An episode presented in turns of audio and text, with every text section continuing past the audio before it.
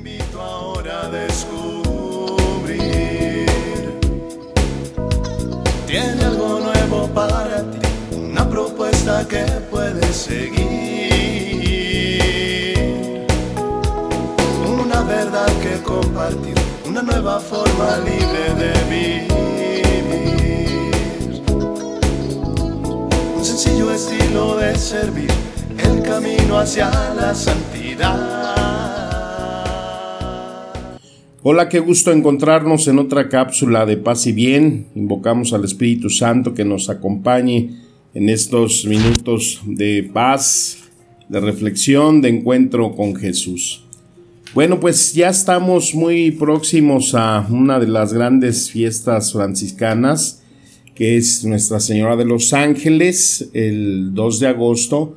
Pero tenemos un día antes, eh, las vísperas del día primero, uno de los regalos más grandes que hemos podido encontrar dentro de aquella misericordia de Jesús y que es eh, un regalo que le hace a San Francisco en esta fiesta que se conoce como el perdón de Asís, esta devoción que en vida de San Francisco cobró pues eh, mucha devoción por la importancia que conlleva. Pues resulta que San Francisco estando en oración tuvo un gran impulso de ir a esa iglesita llamada la Porciúncula en donde pues él se refugiaba a orar y que es nuestra iglesia madre de los franciscanos.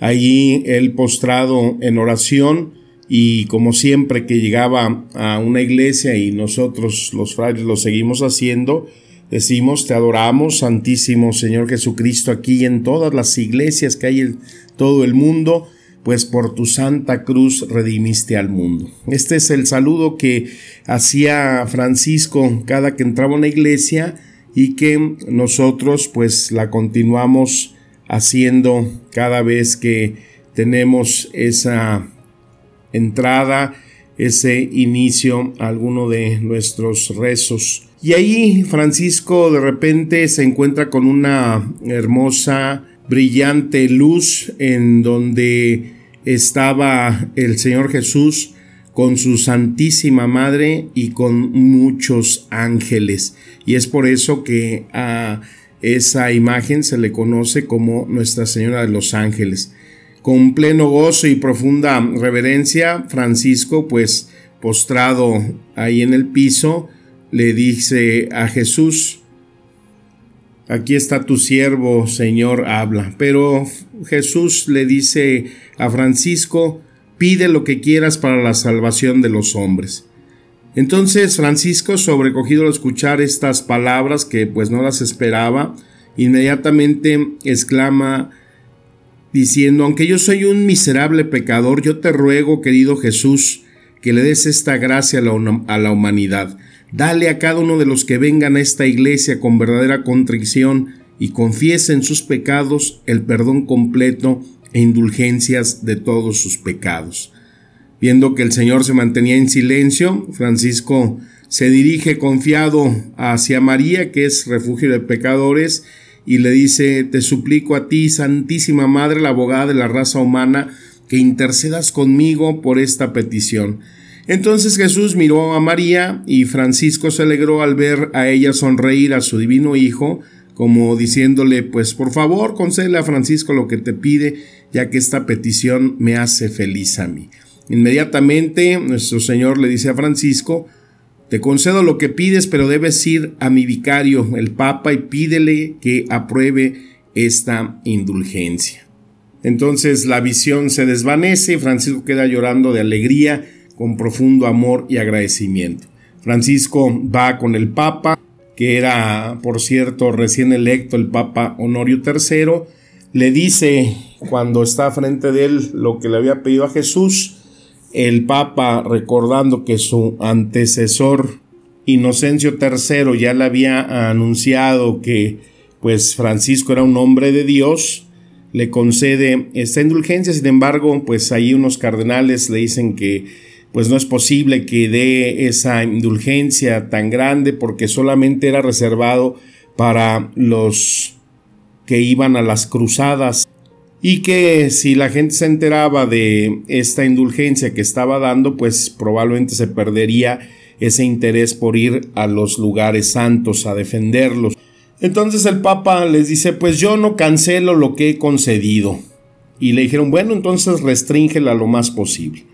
Y ya con el paso del tiempo y con las bulas de otros papas, pues ha quedado que en esta fecha, empezando las primeras vísperas, o sea, del primero de agosto a las vísperas del el 2 de agosto, tengamos esa gracia de recibir indulgencia plenaria, o sea, el borrar todos nuestros pecados desde nuestro bautismo hasta donde estamos ahorita, o sea, quedamos en santidad, quedamos rechinando de limpios. ¿Qué hay que hacer? Pues hay que confesarse, hay que pedir por el Papa sus intenciones y hay que recibir la Sagrada Comunión. Esto entonces se aplica en todas las iglesias franciscanas sin necesidad de ir ya hasta la porciúncula allá en Santa María de los Ángeles, que es donde se ubica ahora. Y digo que se ubica porque pues esa iglesita ha quedado absorbida ahora por una hermosísima basílica. De este tamaño es lo que hemos hablado otras cápsulas acerca de la gracia ese perdón, esa misericordia, esa bondad de Dios. Pero yo creo que para llegar a este momento, a ese día, tenemos muy buen tiempo para ponernos a hacer una buena confesión.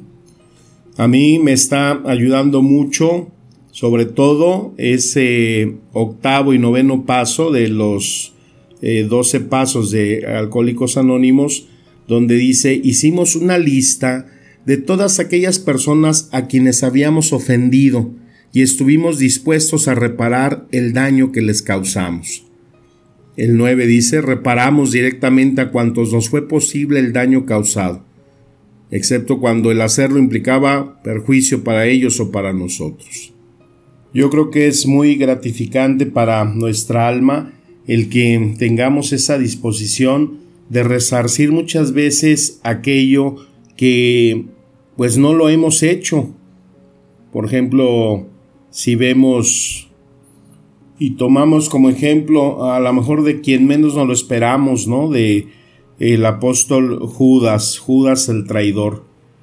Ciertamente Judas en todo ese ámbito en el que nos lo han puesto siempre como pues el gran traidor, el, el, el ambicioso, el que vendió a Cristo, sin embargo, hay aspectos que son muy eh, importantes retomar de él. Por ejemplo, cuando Judas ya se da cuenta de lo que ha hecho, de que ha vendido a su maestro, y aun cuando ha recibido esas monedas, entonces Judas no puede ya cargar con su pecado. Y entonces él va pues arrepentido a esa presencia de donde está Caifás y su Sanedrín. Y ahí él se da cuenta de lo que ha hecho y pues les dice que ha cometido un error y no dejándose llevar por otro tipo de sentimientos, ahí nos dice la escritura en el capítulo 27 de San Mateo, dice entonces viendo Judas el que lo entregó que había sido condenado, fue acosado por el remordimiento y devolvió las treinta monedas de plata a los sumos sacerdotes y a los ancianos diciendo, pequé entregando sangre de un inocente. Pero ellos dijeron, a nosotros qué nos importa, tú verás. Entonces él arrojó las monedas en el templo, se retiró y fue a ahorcarse.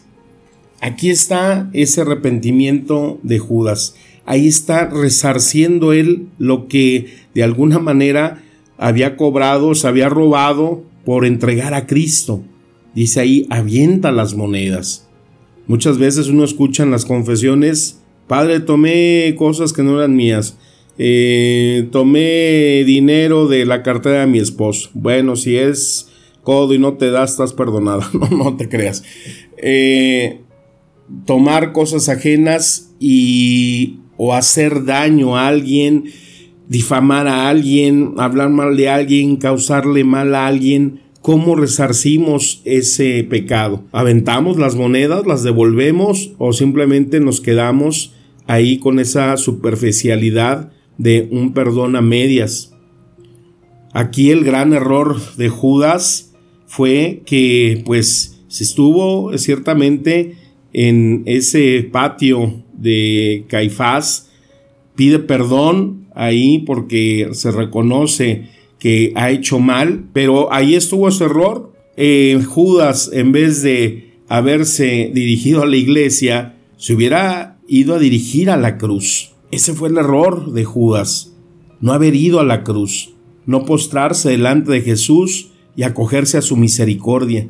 Era tanto el sentimiento de culpa que no alcanzó a entender lo que es esa gracia que tanto no solamente Jesús hablaba, sino que él fue testigo y la vio. ¿Qué diferencia con ese ladrón que también arrepentido y colgado en la cruz con Cristo, ese Dimas, después de una vida de pecado, después de una vida de vivir en esa criminalidad por lo cual fue juzgado, ahí él se arrepiente reconoce a Cristo y ahí se derrama esa gracia tan inmensa de Jesús. Después de una vida tormentosa o como nos la podamos imaginar, ahí el Señor le dice, hoy estarás conmigo en el paraíso. Esa es la gracia de Dios. Eso es lo que hemos hablado en otras cápsulas. Esa facilidad con que el Señor no le importa lo que hayamos hecho, sino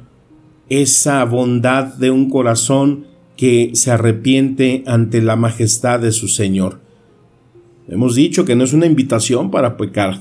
Por eso estamos hablando aquí en esta cápsula de prepararnos para poder resarcir aquello que quizás no hemos devuelto, aquello que en una buena confesión, el día que si nos animamos y vamos a ese confesionario, y ahí aprovechamos esta inmensa gracia de esta indulgencia en donde en vida se nos queda perdonado todo pecado. Y sé que pudieras decir, o quizás haya alguien que diga, pues es que yo no puedo confesar y no puedo comulgar por alguna situación que estés viviendo.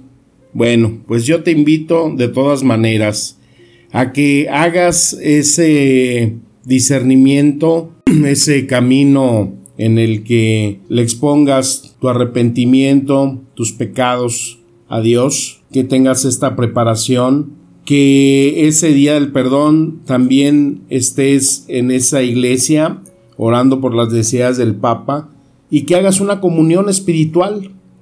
Yo estoy seguro que esa misericordia de Dios se dejará ver en tu paz, en tu corazón, en aquello que Él sabe cómo mostrarnos su amor y su misericordia.